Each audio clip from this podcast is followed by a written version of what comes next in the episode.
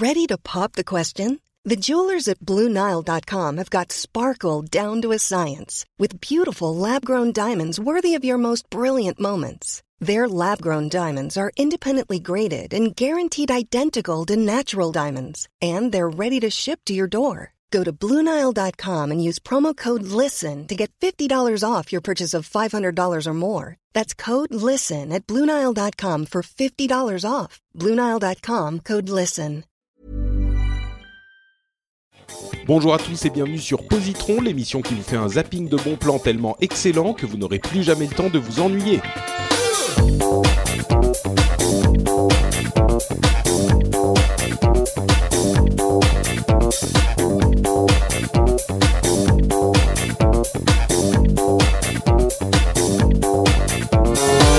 Bonjour à tous et bienvenue sur Positron. Positron épisode 46. C'est le deuxième épisode de la session Season 1esque avec Alexandre et Sophie.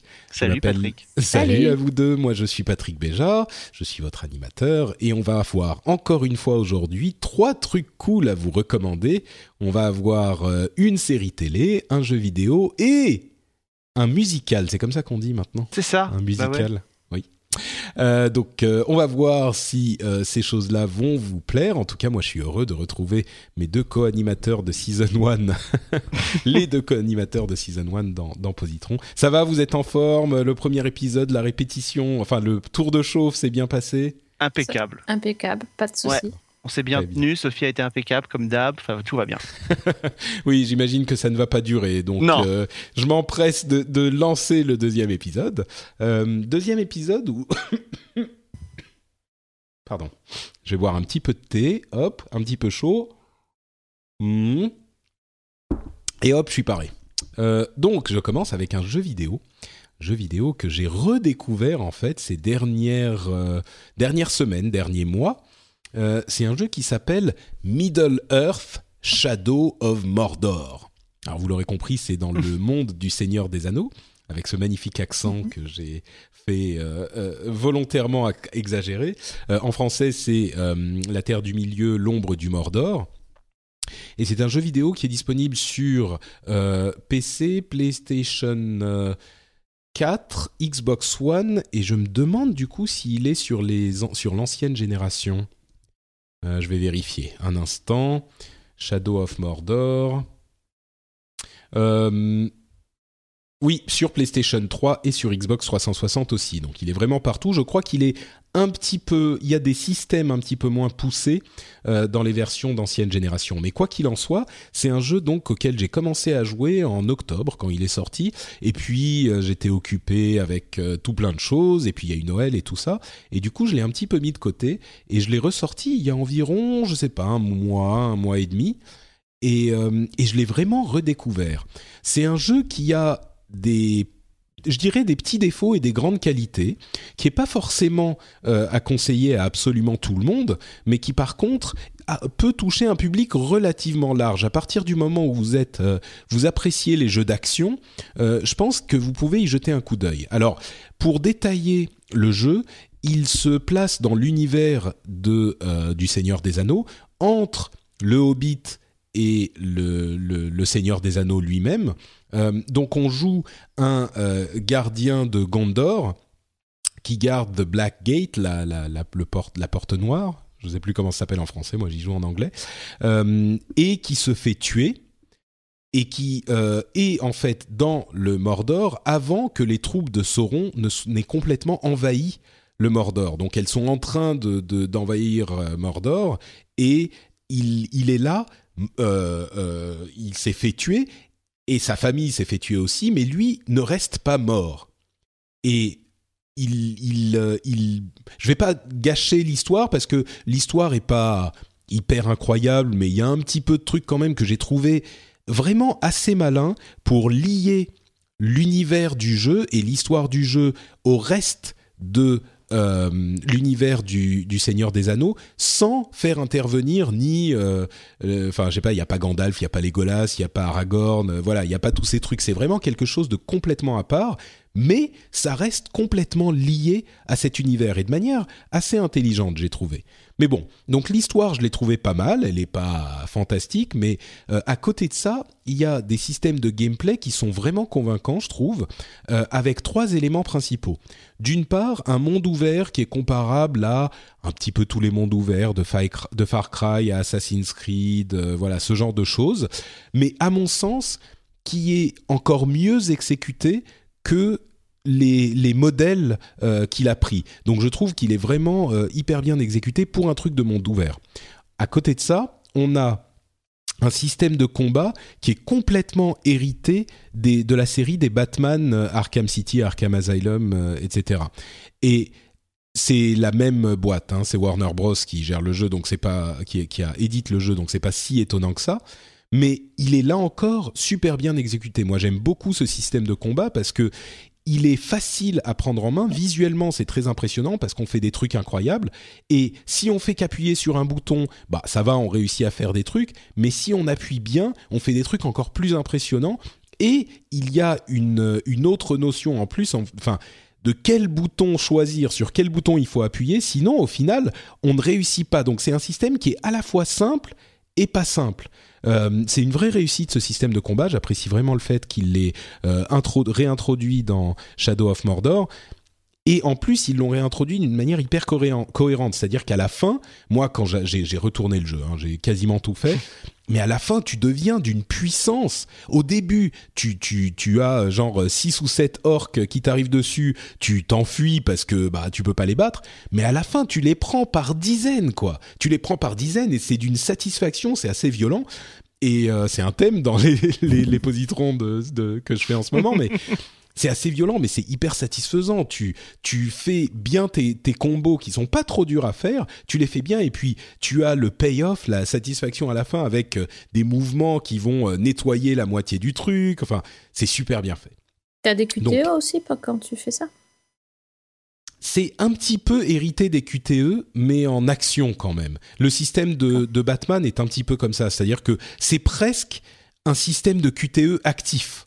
Euh, c'est-à-dire que pour décrire, tu as un bouton avec lequel tu vas attaquer et le personnage que tu joues va lui-même faire les mouvements hyper compliqués et hyper visuels et hyper euh, euh, satisfaisants visuellement pour attaquer les différents ennemis qui sont autour de lui. Et tu vas orienter avec la direction quel ennemi tu veux qu'il attaque. Et lui, il va enchaîner les différents coups de manière très fluide. Ensuite, tu as des ennemis qui vont arriver dans ton dos et qui vont t'attaquer eux à leur tour aussi. Et là, il faut que tu appuies sur un autre bouton pour parer leur coup. Et là, euh, automatiquement, il va se retourner et parer le coup. Et tu peux ensuite réattaquer. Donc dit comme ça, ça a l'air hyper simpliste. Et c'est relativement simple. Mais au bout d'un moment, il faut quand même, euh, euh, quand même faire attention parce qu'il y a d'autres trucs qui, viennent, qui, prennent, qui rentrent en ligne de compte aussi. Il faut quand même faire un petit peu attention. parce que sinon, tu, tu meurs, quoi. Tu réussis pas. Donc euh, le système de, d'action de, combat est très bien foutu. Et à côté de ça encore, il y a un système qui là est vraiment original euh, dans l'univers des jeux vidéo et dans l'univers de ces jeux-là. C'est ce qu'ils appellent le, Nemesis système. Le système Nemesis, c'est euh, un système qui va faire que les, les ennemis, les capitaines et les chefs de guerre de l'armée de, de Sauron vont être générés aléatoirement et dynamiquement. C'est-à-dire que, je donne un exemple, euh, s'il y a un groupe d'ennemis qui sont en train de te, de te taper, et qu'au final, euh, il y en a un qui euh, réussit à te tuer, bon, tu meurs pas vraiment, tu te retrouves ressuscité quelque part pour des raisons qui sont expliquées mm. dans le jeu et qui fonctionnent, mais tu, te, tu il réussit à te tuer, et là, l'écran va zoomer sur sa tête, et on va lui donner un nom, et un surnom ah genre euh, Gorkroc euh, le, le, dévoreur, tu vois. Et, euh, et, et il va avoir du coup une identité. Et c'est ce cet ennemi là que qui t'a tué. Et s'il te revoit, il te dit, tu vois, quand tu le recroises quelque part dans le monde ouvert de, de l'ombre du Mordor, il va te dire, pareil, le truc va rezoomer sur lui, ou quand tu commences à l'attaquer, genre, tu sais, il y a les épées qui se, qui se qui se, se, plaquent l'une contre l'autre. Et là, ça s'arrête et il dit Ah, c'est encore toi, petit humain misérable. je t'ai bien fait, je t'ai bien massacré la dernière fois. T'inquiète pas, ça va recommencer. Mais est-ce que du coup, il est plus fort parce qu'il t'a tué? Et eh bien justement, à chaque fois qu'il te tue, il va gagner en puissance. Oh, c'est bon ça. C'est et, bon, il y a une limite bien sûr, mais et du coup, l'autre aspect aléatoire, c'est qu'ils ont tous des forces et des faiblesses. Et tu peux aller interroger certains ennemis, tu vas les, leur euh, sonder l'âme, tu vas les vider de leur substance de vie, et tu vas euh, les interroger pour avoir des informations sur ces capitaines et ces chefs de guerre. Euh, et il y en a qui, par exemple, ont une peur panique des, du feu. Donc, tu vas te balader dans leur camp et tu vas essayer de les attirer ou de les amener discrètement jusqu'à un endroit où il y a du feu. Et puis, tu vas faire euh, exploser un truc à côté. Et là, ils vont devenir hyper faciles à battre. Mais par contre, euh, de la même manière, il y en a qui ont très peur des Krog, qui sont des, des monstres euh, qui sont par là. Et pardon, pas qui ont pas très peur, mais qui sont enragés par les Krog. Genre, il envoie un, euh, tout de suite, il gagne tout, il regagne tous ses points de vie, il devient beaucoup plus fort. Et là, tu as intérêt à détaler comme un fou. Pareil avec le feu, par exemple. Si tu te plantes, si tu sais pas de quoi il a peur, tu peux faire exploser un truc à côté de lui. Et là, il devient beaucoup plus fort parce qu'il est enragé.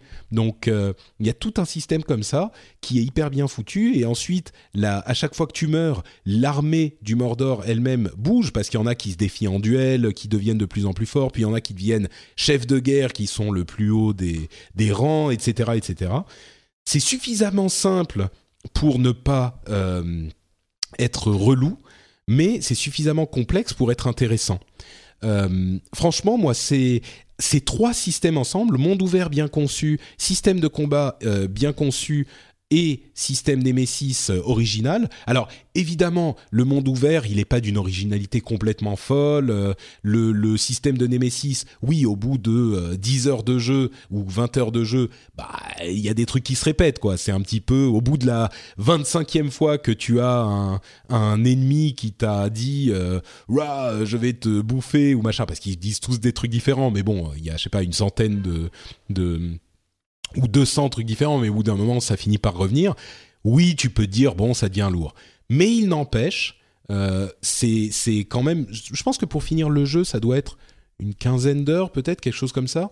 Euh, et il y a plein de trucs dont je parle pas aujourd'hui hein, dans les systèmes euh, du jeu. Il y a énormément de choses dans l'histoire, dans le bref, il y a plein de trucs dont je parle pas euh, et qui sont vraiment bien conçus aussi. Donc moi je le recommande peut-être pour les fans de ce genre de jeu quand même, mais Oh, vous savez quoi C'est un jeu suffisamment grand public. Je vais dire pour tous, quoi. Si vous aimez les jeux vidéo, ça vaut le coup de le tenter, ne serait-ce que pour le système de Nemesis, qui, à mon sens, va être repris d'une manière ou d'une autre dans différents jeux parce qu'il est trop, il est trop malin ce système. c'est une excellente idée, ça, effectivement. Mm. Mais tu joues toujours tout seul?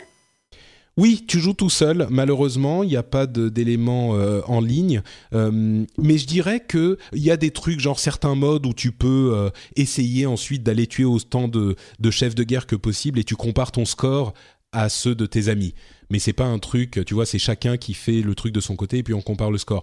Mais à la limite, je préfère qu'il n'ait pas mis artificiellement un mode en ligne ou un mode à plusieurs alors que ça n'avait pas de sens et qu'il soit concentré sur euh, à faire une expérience euh, solo cohérente euh, plutôt que d'avoir fait le truc pour le principe quoi. Peut-être que pour un 2, j'espère vraiment qu'il va y avoir un 2 parce que j'ai adoré ce jeu, je l'ai dévoré quoi.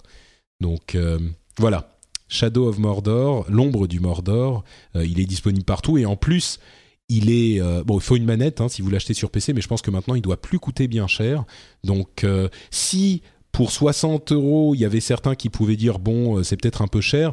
Moi, je pense que pour 30-40 euh, euros, il faut se jeter dessus. C'est c'est un très bon jeu, quoi. Voilà, c'était mon positron. On passe à Sophie. je note, euh, je note le jeu vidéo et j'enchaîne, je relance avec une série cette fois-ci. C'est mon tour de parler de série. Je vais pas encore parler, j'ai le droit.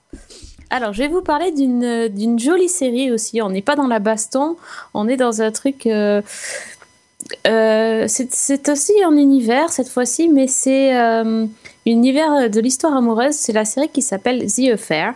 Oh oui. tout de suite. Hein. Non, mais j'aurais pu la mettre moi aussi parce que c'est aussi tout un fait. coup de cœur de cette saison. C'est ça, le coup de cœur de la hmm. saison. Moi, ça m'avait, j'en ai entendu parler, ça m'avait l'air un peu. Bon, vas-y, raconte. Ah non, quoi. C'est pas Cucu la praline, monsieur. Pas du tout, monsieur. Ok, ok. donc, c'est une série de Showtime qui, qui a été diffusée en 2014, et donc c'est tout récent. Ça a même été diffusé chez nous sur Canal Plus série. donc, ça compte 10 épisodes. Et c'est une série un petit peu différente, différente parce qu'elle joue beaucoup sur le point de vue. Donc l'histoire, euh, c'est on suit Noah, donc c'est un père de famille qui a marié quatre enfants, qui part, euh, qui part pour l'été dans les Hamptons, les résidences euh, très très bourgeoises des Hamptons, pour se reposer pendant l'été.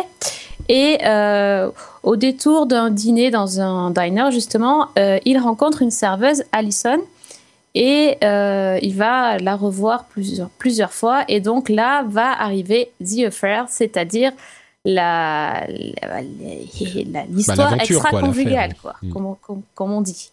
Euh, donc, euh, jusque-là, on va dire, c'est, c'est assez banal. Sauf qu'en fait, le principe de la série, c'est que sur un épisode qui dure une heure, euh, les épisodes, on va dire la plupart des épisodes, sont divisés en deux parties. Donc, c'est-à-dire à peu près deux fois 30 minutes. Dans la première partie, on va, on va voir le point de vue de Noah et dans la deuxième partie, on va voir le, point de vue de Allison, donc euh, la femme qu'il rencontre. Sur et l'idée, sur la même journée, sur, la même journée, sur les mêmes événements. Et, euh, et, donc, ça va nous servir à comprendre comment est née cette liaison entre eux et euh, pourquoi ils en sont venus à, il en est venu à tromper sa femme et elle, elle en est venue à se mettre avec lui. mais pas que. C'est-à-dire qu'on se rend compte très très vite que euh, le, l'histoire de point de vue c'est très important parce qu'en fait c'est euh, on a un point de vue masculin et un point de vue féminin. Vous allez me dire et alors Et alors c'est que justement euh, Noah quand il va nous parler de Allison, il va nous la montrer très sexy, très séductrice, assez désespérée et donc qui aurait besoin d'être consolée et secourue. Et quand Alison va nous montrer, euh, nous montrer Noah, elle va le montrer euh, très séducteur, euh, très sûr de lui, ce que lui ne nous montre pas en fait. Donc c'est comment les deux personnages se voient et comment ils expliquent tous les deux leur liaison. Mais la série, c'est pas en fait que ça, parce que justement, le, fait que ça soit rencontré par deux personnes, c'est parce que il y a aussi une autre affaire, qui est cette fois-ci une affaire policière, et l'histoire est racontée depuis une salle d'interrogatoire. Donc en fait, il y a une, dans, le futur. dans le futur, voilà, il y a une affaire policière dans laquelle les deux personnages sont impliqués et les policiers leur demandent de raconter ce qu'il s'est passé, donc comment ils se sont rencontrés, qu'est-ce qu'il s'est passé ensuite, etc. Euh, et en fait, quand on commence la série, on ne sait absolument pas de quelle affaire il s'agit. Ça, ça c'est forcément grave, mais euh, ça peut être un accident, ça peut être un meurtre, ça peut être une disparition, on ne sait pas. Et en fait, l'intérêt, c'est pas vraiment de savoir ce qui va se passer, bien, bien qu'on ça va arriver, on va le savoir petit à petit. Mais euh, l'intérêt, c'est de, comprendre euh, comment ces personnages en fait se sont rencontrés et comment la relation euh, est née entre les deux et du coup comment cela va affecter leur entourage. Donc c'est vraiment c'est vraiment une série magique dans le sens où l'atmosphère est, assez spécial. Hein. Le, le, lieu choisi, les Hamptons, c'est la mer, c'est euh, mais c'est pas euh, la mer de Alerta Malibu, ça n'a rien à voir. C'est c'est c'est très la banlieue chic de New York en fait. Hein. ouais, voilà, c'est une ambiance très particulière. C'est ça se passe sur une île. Euh, donc c'est une ambiance petit village, tout le monde se connaît. comparé, enfin il y a des scènes qui se passent à New York où c'est très très impersonnel. Euh, ce coup des deux points de vue, c'est forcément savoureux parce qu'on voit bien euh, ce, qu'on peut omettre de raconter.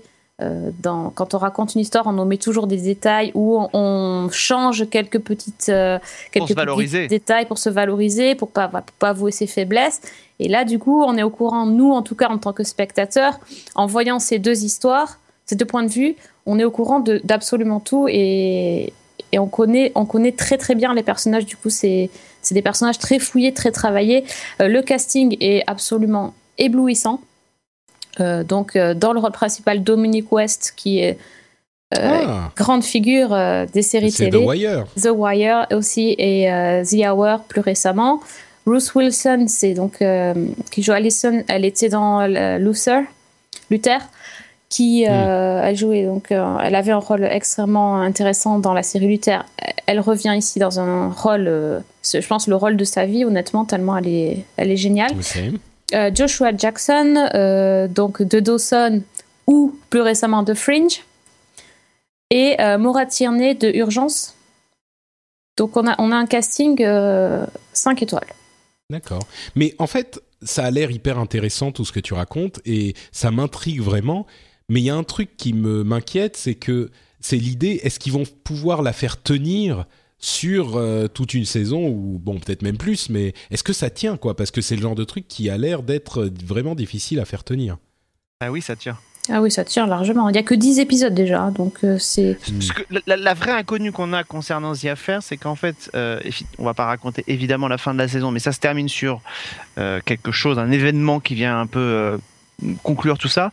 La vraie question, la vraie interrogation qu'on a, c'est la saison 2 va-t-elle nous emmener sur la suite de cet événement ou va-t-elle nous faire revivre les mêmes événements mais avec d'autres points de vue d'autres personnages? C'est une série qui est faite par un monsieur adapté d'un format israélien dans lequel il n'y avait pas toute la trame policière.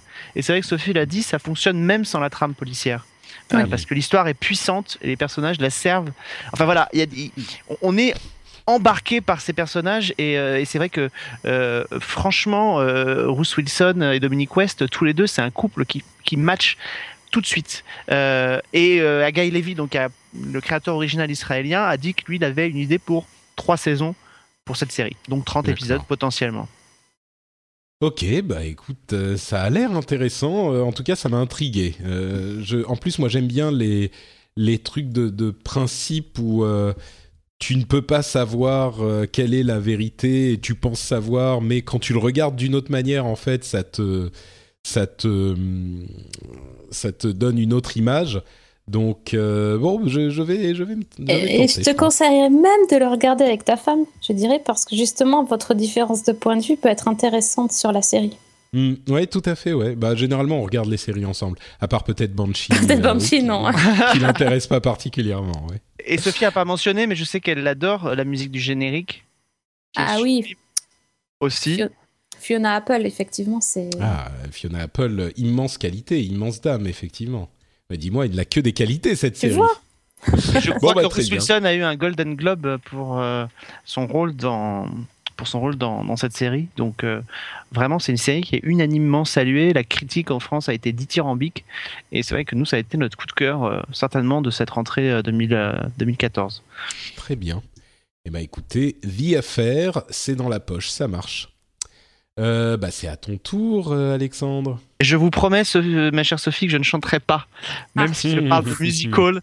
C'est la hantise de Sophie à chaque fois que le mot musique arrive dans ma bouche. Euh, oui, elle se crispe, c'est ça? Elle se crispe et elle a, elle, a, tort parce que j'ai un organe absolument formidable. Euh, et en fait, musical, bien entendu, Sophie. Euh, et en fait, donc. On avait compris, hein.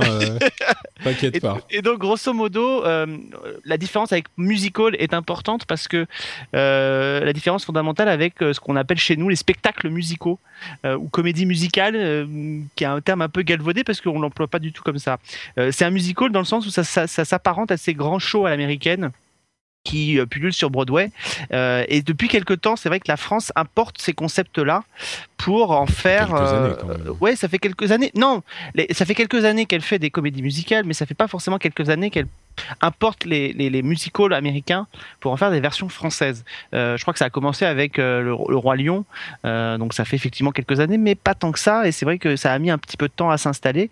Il y a eu le Roi Lion, il y a eu Mamma Mia, et puis il y en a plein d'autres qui sont en, préparation. Je sais qu'il y a Cats, qui est un, un monument de, des comédies musicales américaines qui arrive à la rentrée à Mogador puisqu'il s'agit du théâtre Mogador, qui est un magnifique lieu pour celles et ceux à Paris qui ont eu l'occasion déjà de s'y rendre. Euh, c'est vraiment le lieu qui se prête le plus à voir ce, genre de spectacle. Et donc là, euh, le spectacle dont je voulais vous parler, c'est un spectacle que j'ai découvert au mois de décembre dernier, juste avant Noël, qui s'appelle Le Bal des Vampires, euh, qui est évidemment adapté du film des années 60 de Roman Polanski, dans lequel il jouait qu'il avait réalisé. Euh, il y avait sa, femme euh, Sharon Tate euh, encore vivante qui était dans, qui avait le rôle principal dans ce film. Et donc c'est lui-même qui a un peu adapté le, musical et puis surtout lui qui met en scène et qui l'a mis en scène à Paris. Euh, on va suivre finalement l'histoire d'un jeune homme qui est un, étudiant euh, qui s'appelle Alfred et qui part avec son mentor, euh, le professeur Arbronzus, en Transylvanie sur les traces d'un vampire qui terrorise la région qui s'appelle le comte von Krolok. et donc voilà, donc on retrouve un peu tous les tous les, tous les, tout ce qui fait le sel des, films un peu euh, de, la, de la Hammer, ces grandes traditions de films de, Christopher Lee et, des Dracula euh, mythiques, mais évidemment avec le côté très euh, parodique qu'on peut retrouver dans, dans, le film Le bal des vampires pour celles et ceux qui l'ont vu.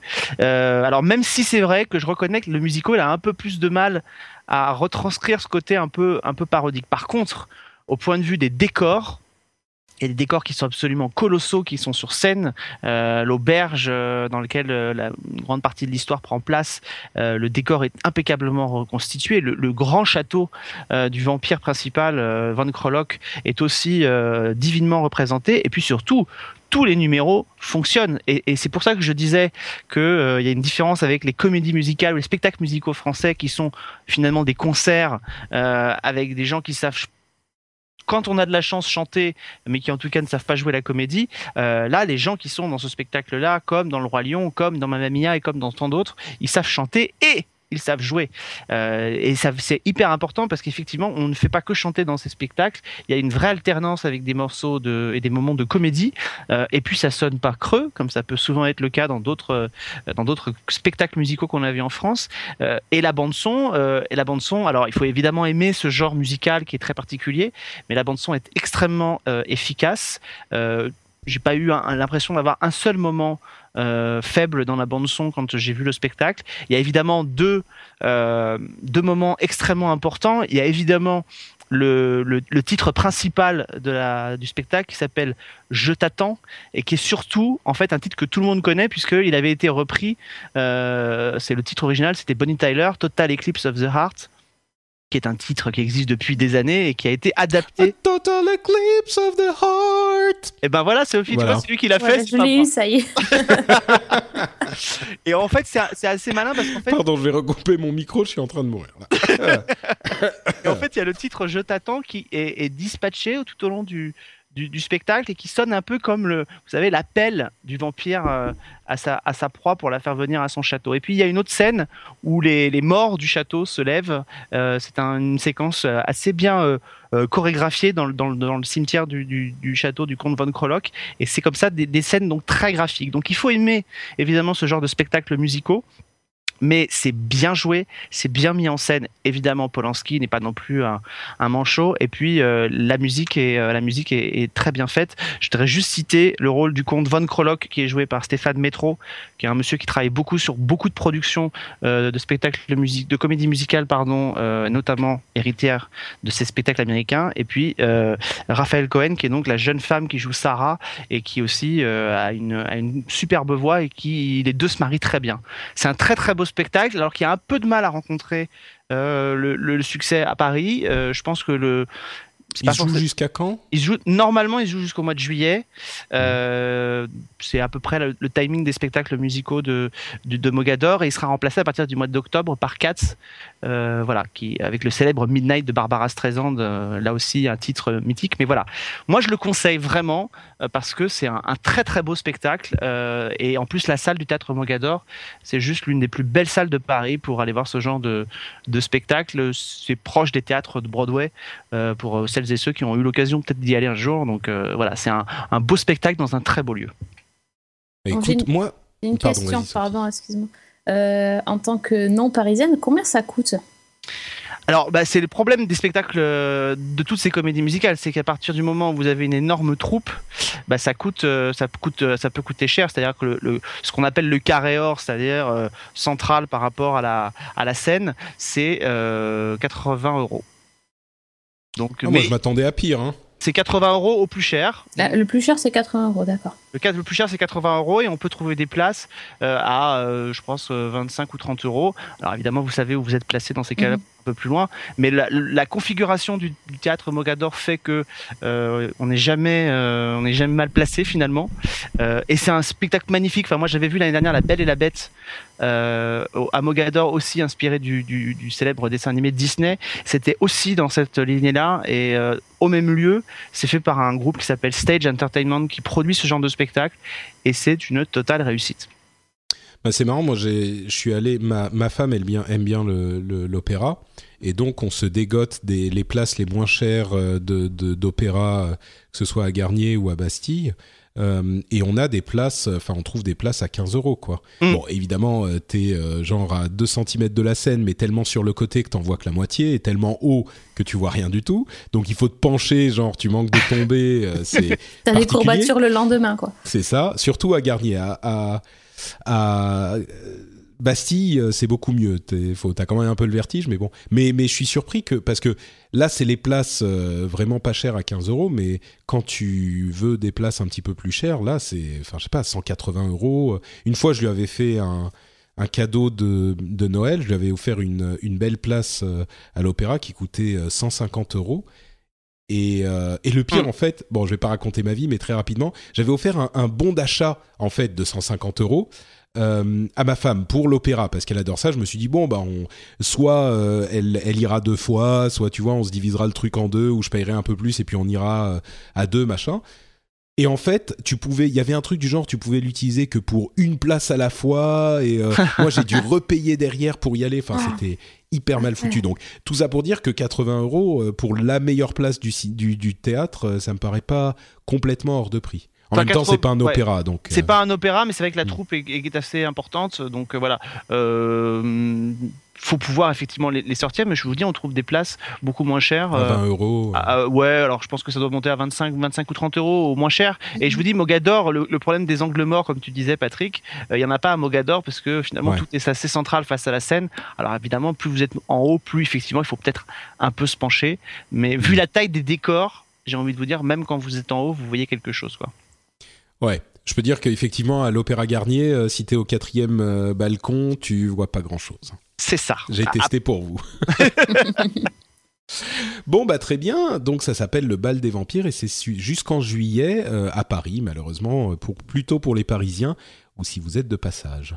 Euh, est-ce qu'ils vont faire une euh, tournée ailleurs ensuite ou tu sais euh, pas? Je crois qu'honnêtement, vu le barnum de, ces, hmm. productions musicales, je crois que c'est des productions musicales. Je vais pas m'avancer, mais je crois qu'aux États-Unis c'est pareil. Il y a rarement des tournées, donc je pense pas qu'il y aura une tournée en province. Ce qui est sûr, c'est qu'il y aura pas de sortie d'un album parce que ça c'est un peu la politique, c'est qu'ils ne sortent pas les productions parce que c'est vrai que ça coûte beaucoup d'argent à produire et que c'est pas forcément toujours rentable.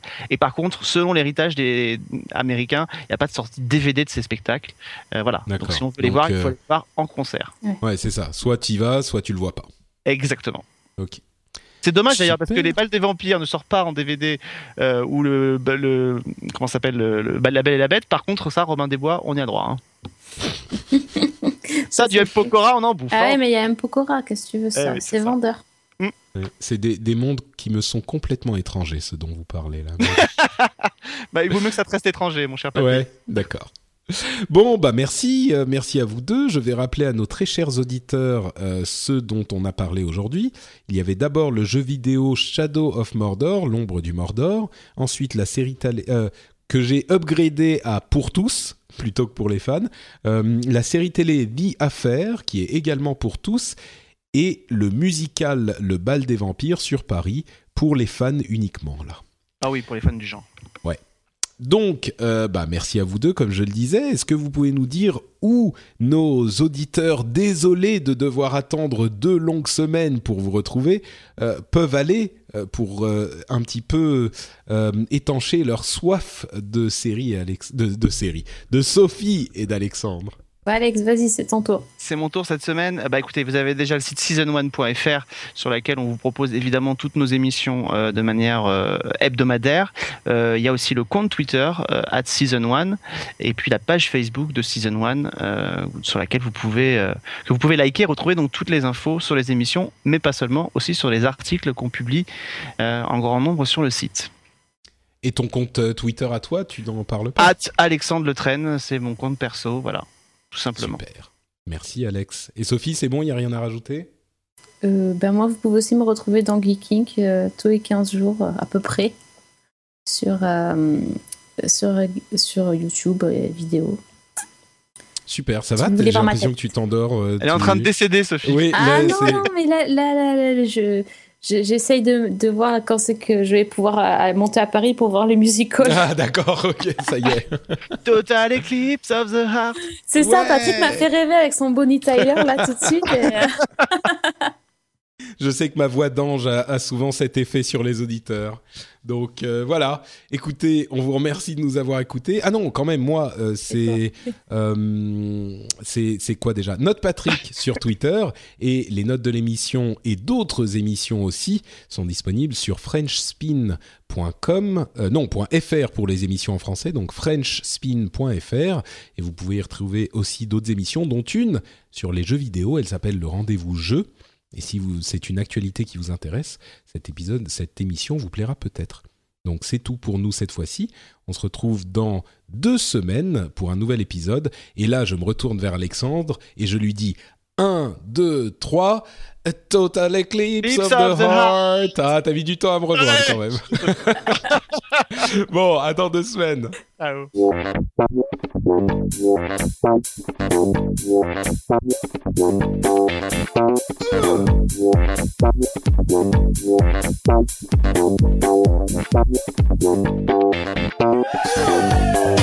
When you